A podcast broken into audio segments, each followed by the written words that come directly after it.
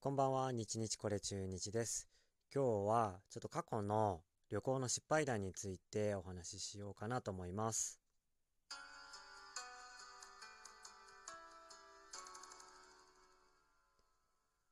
はい。ということで、えー、旅行の失敗談というよりは、どちらかというと、なんかびっくりしたことみたいな感じなんですけど、ちょっとね、中国行った時の話なんですけど、ちょうど10年前くらいですね。あのー、初めて、えー、中国に行きました。僕。うん。あの、会社のね、あのー、語学の研修がありまして、それにちょっとあの、行かしてもらうことになって、で、当時はね、あのー、すごい海外行きたい行きたいって言ってたんで、で、それでなんか採用されたのかどうかわかんないんですけど、まあ語学研修という形で中国の北京にね、行かしてもらいましたと。まあ、語学研修といってもたった2週間ぐらいの研修だったんですけど、あの、北京大学に預けられて、そこの北京大学での、その中国語のコースを2週間ほどかな、あの、やらせてもらいました。まあ、2週間なのでね、あの、全然今ではもう、ほぼ忘れてて、何にも身についてはいないんですけど、まあ、ほんと10年、ちょうど10年前ぐらいの話です。まあ、カリキュラム的には、午前中ね、あの、語学の研修して、午後は現地の会社を見学するみたいな感じで2週間過ごしたわけです。うん。で、午前の語学の授業も、あの、まあ一切、あの、英語とか日本語はなしで、もうひたすら中国だけで、あの、中国語初めての人に対して、授業するみたいな、ちょっと若干スパルタみたいな感じの、えー、授業スタイルでした。で、北京大学の、でだったんですけど、北京大学って結構あの、敷地が広大で、その、まあ自分はそういう留学生になるのかな。だから、えっ、ー、と、ちょっとあの、北京大学の校内に、その、学生用の宿舎というか寮が完備されてて、なので、北京大学の校舎内で、えっ、ー、と、まあ、過ごしてたってことになりますね。うん。で、その寮で寝泊まりしてましたってとこです。めちゃくちゃ広いんですよね、北京大学って。うん。で、なんかね、あの、聞くとこによると、あの、ま、いろいろ本でも読んだことがあるんですけど、まあ、あの、1970年代のあの、文化大革命のね、時代にはもう荒れに荒れてたらしいんですけど、あの、僕が行った頃はね、もう、まあ、そりゃそうですよね。2010年代なんで、あの、全然、もう、綺麗なところですよ。あの、整備されてて。ただひたすら広くて、整備されててね、あのなんかね、公園みたいなやつもね、あって、そこにはね、なんか公園に、なんかあの、ジムみたいなやつがありましたね。ジムってなんだろうな。なんて言えばいいんだろう。その、あれなんて言うの？重量上げみたいな。ああいったその、フィットネス的なものもちゃんと完備されてるような、そういうのがね、あの、野外の公園にちゃんと置いてあるみたいな感じで、もう、もうほぼいろんなものが揃ってましたね。うん、北京大学。すげえ、ね、スケールが違うなと思いましたね、中国って。うん。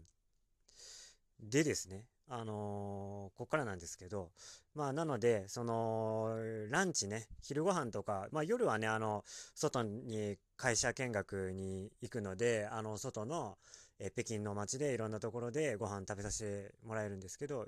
昼はまだ授業やってるんで、あの、学校内で、えー、ご飯を食べるんですね。で、学所に行に行くんですけど、まあ、まあそもそもね、中国って人口多いですし、まあ学食自体もまあ人で溢れてるんですね。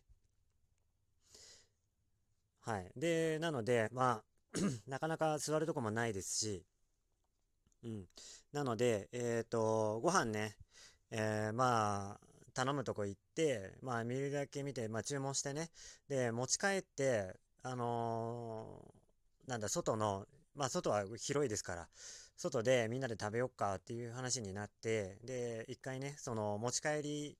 で頼んでみようっていうことになって、ちょっと持ち帰りに調整したんですよ。もちろんね、持ち帰りって何て言うか全然わかんなくて、で、その注文するね、窓口行って、で、いろいろね、あのー、料理見て、まあ、僕はあの、焼きそば頼んだんですね。焼きそば、あ、これがいいっつって。まあ、指指してね、これこれ一つみたいな感じで。まあそこら辺ボディランゲージ全然いけるんでね。あのー、で、行って頼んでて、まあいくらだよみたいな感じで言われて、で、まあはいはいって言ってお金も出して、で、まあ料理出来上がりましたと。で、これね、あのー、だから持って帰りたかったんで、持ち帰り、持ち帰りお願いって言って、持ち帰りもね、そのまあボディランゲージですよ。なんか持って帰るような様をね、表現して伝えたんですね。で、あ、はいはいって言われて、はいはいっていうか、大蔵って言われたんですね。大蔵って。大蔵っていうのが持ち帰りって意味なのか、まあよくわかんなかったんですけど、あ、ドゥイドゥイって言って、ドゥイってまあイエスって意味ですよね。あの、漢字で書くと、あの、対馬のタイですね。うん、っていう字でドゥイって言うんですけど、うん、で、それでドゥイドゥイって言って、まあ、大蔵って多分持ち帰りって意味だろうなと思いながら、で、で、待ってたんですね。そしたらね、僕ができた、僕の注文した焼きそばがね、その目の前で、あの、焼いてくれてたのが、作ってくれてたのがあるんですけど、それをなんかおもむろにね、あの、透明のね、ビニール袋に、をなんかいきなり広げて、で、それに、あのー、その、僕が、僕が注文した焼きそばをね、そのまま入れ出したんですよ。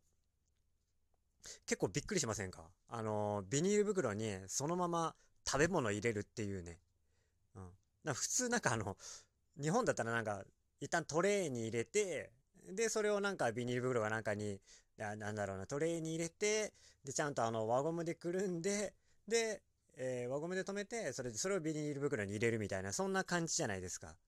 ちょっとね、その、いきなり、あの、なんだろうな、あの、食べ物をビニール袋に直接入れるみたいなのが、なんかちょっとびっくりして、思わず笑っちゃったんですね。ちょっと 一緒に並んでた友達と一緒に笑っちゃって